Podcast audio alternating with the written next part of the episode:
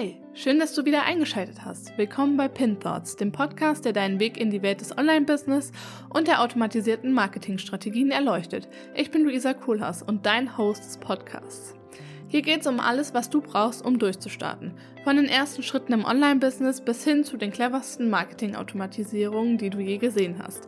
Ich packe mein Wissen aus und das, was wirklich zählt. In jeder Folge teile ich meine persönlichen Erfahrungen und spreche mit spannenden Gästen und gebe dir Tipps, die du direkt umsetzen kannst. Also lass Pinterest oder auch andere Marketingplattformen direkt offen, während du dir die Podcast-Folge anhörst. Wir schauen hinter die Kulissen erfolgreicher Strategien und entdecken, was wirklich funktioniert. Bist du bereit, dein Business auf das nächste Level zu heben? Dann lass uns loslegen, denn das ist Pin Thoughts. Hallo und herzlich willkommen zu meiner neuen Podcast-Folge von meinem Podcast Pin Thoughts. Ich habe heute die liebe Antonia eingeladen. Antonia, stell dich super gerne einmal vor. Hallo, liebe Luisa, herzlichen Dank für deine Einladung. Ich freue mich sehr. Ich bin Antonia und ich bin Yogalehrerin und Mentorin für Yoga-Business-Aufbau und mittlerweile berate ich in der kompletten Wellnessbranche Selbstständige in ihrer Solo-Selbstständigkeit und ähm, berate auch Unternehmen, zum Beispiel größere Studios, darin eine erfolgreiche Selbstständigkeit aufzubauen, also Yogalehrerinnen, Pilates-Trainerinnen, Ayurveda-Beraterinnen und so weiter. Ja, super spannend. Wir haben das gerade schon mal aufgenommen und haben dann festgestellt, dass wir die Aufzeichnung nicht, oder ich habe festgestellt, dass ich die Aufzeichnung nicht laufen habe. Aber gut, das war sehr interessant. Ich habe das jetzt zweimal gesagt, kein Problem. Aber ja, ab jetzt äh, gibt es das erste Mal hier live und in Farbe. Also wie und wann bist du auf das Thema gekommen und hast du quasi einen Bedarf da auch gesehen? Und wie hast du vielleicht auch deine Expertise da aufgebaut? Ja, das Thema ist ganz organisch tatsächlich zu mir gekommen. Also ich habe 2012 angefangen, Yoga zu unterrichten in Berlin und ich wusste wirklich einfach nicht, wie der Hase läuft. Und ich habe super wenig Informationen gefunden über Selbstständigkeit in der Branche und wie das alles funktioniert. Hat mir damals schon immer gesagt, wenn du es mal rausfindest, dann teilst es auf jeden Fall mit anderen, weil das kann ja nicht so eine Raketenwissenschaft sein. Und dann habe ich, ja, dann habe ich mich trotzdem erfolgreich selbstständig gemacht, habe mich da irgendwie halt so durchgewurstelt, wie es halt so ist. Und dann habe ich in meiner Masterarbeit, ich habe Politikwissenschaften und Soziologie studiert, ähm, in der ähm, Professionssoziologie eine Studie angefertigt über Yoga als Beruf und habe mit den ganzen großen Berufsverbänden im Yoga-Bereich gesprochen und mit Leuten, die Studios leiten, die ausbilden und so weiter und habe einfach gefragt, was ist denn der Status quo äh, von dem Beruf Yogalehrerin?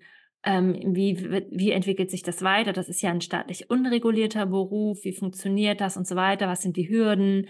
Ja, und dann habe ich angefangen, nach dem Studium habe ich dann erstmal beim Deutschen Roten Kreuz gearbeitet als Referentin und habe angefangen, meine Inhalte, also aus der Masterarbeit, weil ich, ich wusste ja, das ist voll das wertvolle Wissen, habe ich angefangen, mhm. ähm, die auf Instagram zu teilen. Und dann kamen die Anfragen rein ähm, für eins zu eins Beratung und ja, irgendwie habe ich jetzt also dieses Online-Business mit Online-Kursen und Beratung und werde eingeladen als Dozentin und ja, also irgendwie ist es total wild, aber irgendwie ist es auch total cool. aber du hast jetzt wahrscheinlich dir auch, oder das sieht man ja auch, du hast dir ja auch einen Standbein jetzt aus der Online-Welt raus in die Offline-Welt aufgebaut. Wie hast du das gemacht oder kam das auch ganz organisch? Also ja, kam irgendwie auch alles organisch. Also ähm, ich bin zwar eigentlich sehr geplant, aber Anfragen kamen doch auch immer viel auf mich zu. Also mhm. vor Ort natürlich bin ich gut vernetzt in der Yoga-Welt. Dadurch werde ich halt eingeladen in Yoga-Studios und so weiter und so fort. Ähm, genau, und durch die Online-Kontakte entstehen halt auch wieder Verbindungen, die mich dann auch wieder vor Ort einladen auf Yoga-Festivals oder, oder, oder. Ähm, genau, also ich denke mal, es ist gut, dass ich dass ich gerne netzwerke. Also ich netzwerke tatsächlich gar nicht so wahnsinnig viel auf irgendwelchen Netzwerkveranstaltungen, weil sich meine Zielgruppe da meistens auch nicht rumtreibt. Aber ich bin halt, würde ich sagen, online ganz gut vernetzt. Und ich gebe auch gern, wenn mich jemand fragt, kennst du jemanden so und so, dann helfe ich da auch immer und habe auch das Gefühl, da kommt dann halt auch immer was zurück aus dem Netzwerk und irgendwie, ja. genau, das ist sehr, sehr hilfreich.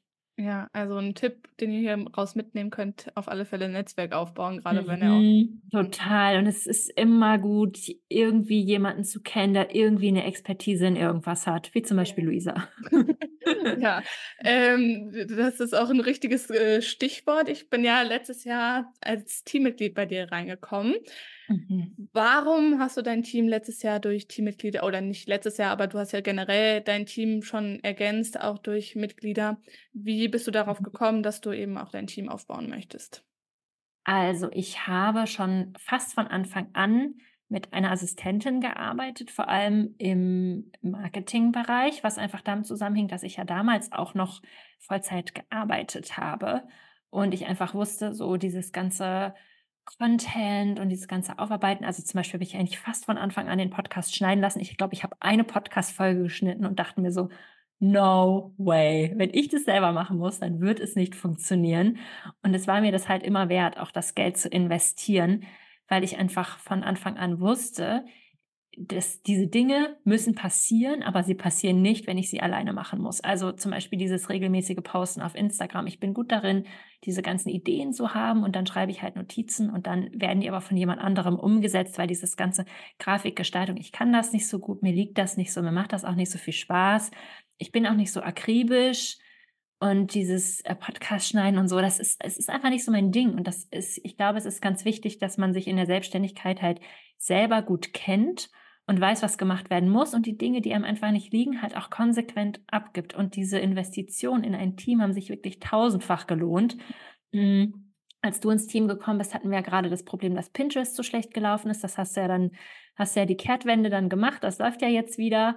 Und dann hatten wir noch das zweite große Problem, ähm, dass ich schon ewig lang einen Plattformumzug geplant habe und ihn halt einfach nicht gemacht habe, weil ich ihn halt einfach nicht gemacht habe. Das ist halt so, das ist halt im Alltag irgendwie kein, kein Platz dafür da. Und dann war es mir auch zu nervig und das ganze technische, also für dieses, diese kleinen Dinge im Hintergrund habe ich halt einfach keine Kapazitäten, weil ich bin halt beraterisch tätig. Ja. Und ähm, ja, deshalb, genau, also das kann ich allen nur raten, wenn es da irgendwas gibt holt euch einfach Support. Das lohnt sich so krass.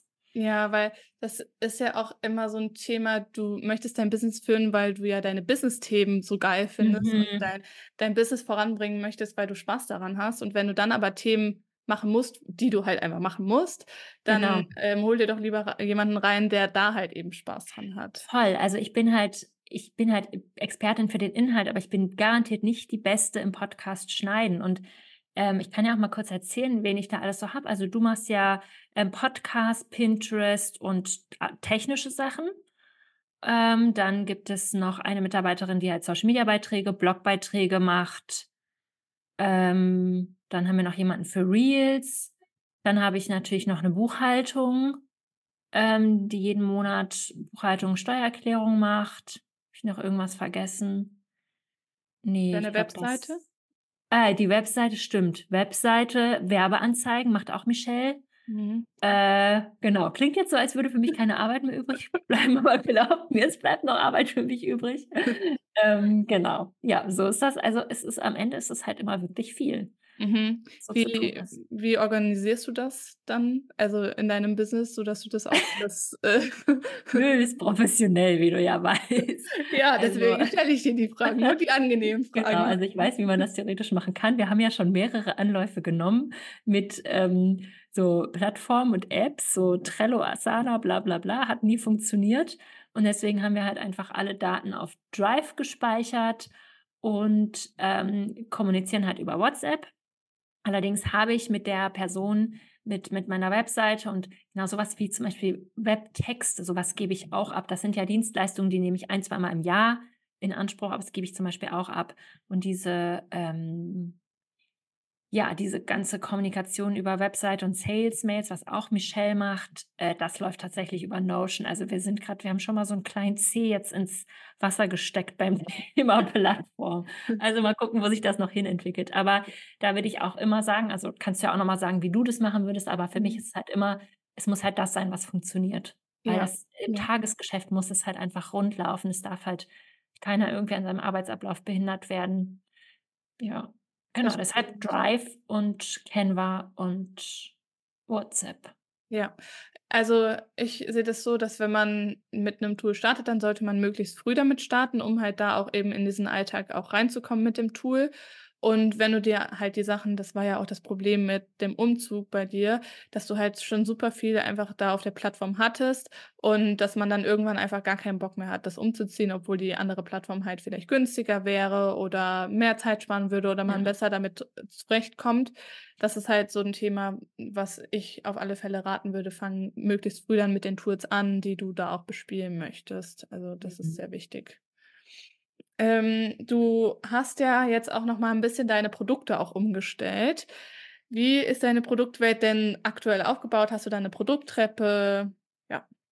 Ja, auf 'ne Art und Weise habe ich das schon. Also, ich habe ja erst mal die kostenfreien Angebote wie Instagram, ähm, Pinterest, Newsletter, äh, Podcast jede Woche. Dann habe ich 'n paar Freebie E-Books. Ich habe immer mal 'ne Challen E-Mail-Challenge oder immer mal also, es gibt immer mal so kostenfreie Sachen. Da dadurch habe ich 'ne relativ große E-Mail-Liste und an diese E-Mail-Liste geht jede Woche, ähm, eben auch 'ne E-Mail raus und dann, wenn man 'n Freebie runterlädt, dann gibt's 'ne automatisierte E-Mail-Sequenz und dann habe ich ein, ähm wie nennt man das noch mal? Ich habe ein, äh, Tripwire-Produkt, also, so 'n kleines Produkt, ein E-Book.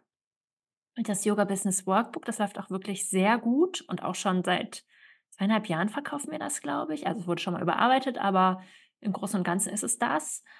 Und dann haben wir dann gibt's, ähm gibt's ein Produkt, das im Prinzip 'ne Art Evergreen-Onlinekurs, aber live betreut, äh, mit 'nem Call pro Woche. Genau, das ist halt so mein mittelpreisiges Produkt. Dann habe ich noch eine Mastermind, die ein zweimal im Jahr startet, ähm, als Gruppenprogramm 3 Monate und dann habe ich noch Eins-zu-eins-Beratung. Die vergebe ich auch nur auf Bewerbung. Genau, mache ich nur manchmal. Ja. Ja, so ist das aufgebaut. Spannend. Und wie verkaufst du das Ganze? Also, wie sind deine Marketingstrategien? Vielleicht nutzt du auch Ads oder ist das alles aktuell noch organisch aufgebaut? Ne, wir nutzen auch Werbeanzeigen, also, grade Meta-Werbeanzeigen, ähm, ähm, aufs Freebie und jetzt, äh, demnächst wollen wir auch mal aufs Webinar testen. Genau, also, ich nutze das nie auf auf Bezahlprodukte. Ich nutze es immer auf kostenfreien Content, aber auch nicht auf Reichweite, sondern wirklich nur, um Leads einzusammeln. Das ist mir schon mal 'ne ganz, ganz wichtige Strategie und das mit der fahre ich auch schon sehr gut und das machen wir auch schon sehr, sehr lange. Ansonsten habe ich aber trotzdem sehr viel organischen Traffic über den stetig wachsenden Instagram-Kanal und auch über den Podcast. Ja, super spannend. Hast du 'ne Strategie, die du vielleicht anpassen möchtest jetzt in 2024, die da jetzt auch vielleicht auch ähm, deine Produkte, die du da 2024 noch mal anpassen möchtest oder bleibt das alles so wie bisher, weil's funktioniert? Hm, ja, das ist 'ne sehr gute Frage. Also, es es gibt 'n laufenden Prozess momentan. Also, dieser mittelpreisige Onlinekurs, der war vorher ein das war vorher 'n Liveprodukt und der ist, ähm ja, seit einiger Zeit ist es 'n Evergreen-Produkt und dieser vollautomatisierte Funnel ist aber momentan noch im Aufbau. Also, das ist was, was ich auch jetzt wirklich aus Erfahrung sagen kann, was sehr viel Zeit braucht. Sales-Sequenz A, Sales-Sequenz B, Tag hier, Tag da. Da musst du das alles, ähm, Split testen. Dann musst du das automatisierte Webinar A, das automatisierte Webinar B, bla bla bla, ne? Das, ähm das würde ich sagen, das ist so 'n, ähm, Prozess. Also, ja, das ist das, woran wir grade im Hintergrund am meisten arbeiten.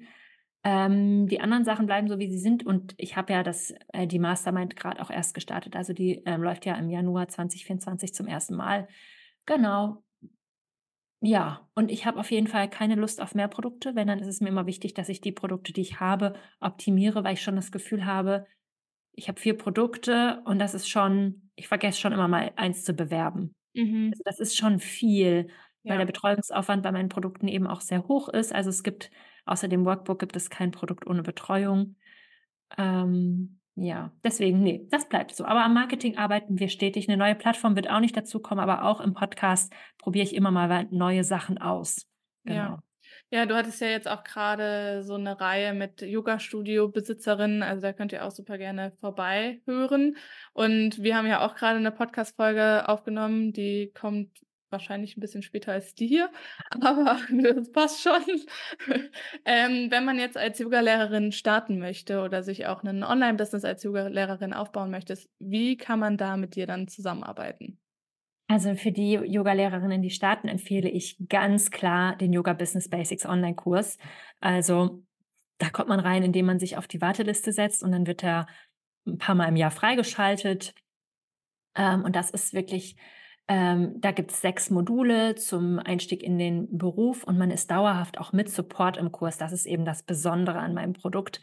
Also, es gibt 'n monatlichen Call mit mir. Es gibt super viele Zusatzworkshops. Fast jeden Monat habe ich irgendwelche Gästinnen eingeladen, die echt tolle Inhalte mitgeben. Und es gibt halt diese mittlerweile echt große Community aus Yoga-Lehrerinnen, die sich auch total toll austauschen. Da findet man garantiert jemanden in der eigenen Umgebung. Deutschland, Österreich, Schweiz sind Frauen dabei, sogar eine aus Liechtenstein, ähm, also im ganzen deutschsprachigen Raum. Das macht total viel Spaß und es ist halt wirklich eine Community. Das würde ich raten, weil man hat halt als Yogalehrerin am Anfang oft kein Netzwerk und das kann man sich darüber echt gut aufbauen. Ja, das stimmt. Und wir haben ja auch schon über Netzwerk gesprochen. Ja. Die Warteliste findet ihr in den Show Notes. Hast du wahrscheinlich den Link, ne? Ja. Ähm, und ansonsten danke, dass du da warst. Danke, dass du dir meine Fragen angehört hast und sie dir sie mir auch beantwortet hast. Und ansonsten wünsche ich euch jetzt noch einen wunderschönen Tag und ciao. Danke, liebe Luisa. Mach's gut. Und damit sind wir auch schon wieder am Ende unserer heutigen Folge von Pin Thoughts angelangt.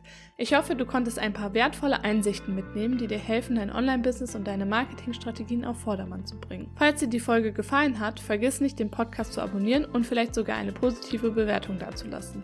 Du weißt ja, jedes Feedback ist Gold wert. Du willst noch tiefer in die Themen eintauchen oder suchst Links aus der Podcast-Folge? Dann schau doch super gerne in den Show Notes vorbei oder schreib mir auf den Social-Media-Kanälen, die auch unten verlinkt sind. Dort findest du noch mehr Infos und kannst direkt mit mir in Kontakt treten. Ansonsten, ich bin Luisa Kohlhaas und es war mir eine Freude, dich heute bei Pin Thoughts dabei zu haben. Bleib neugierig und bleib dran, bis zum nächsten Mal.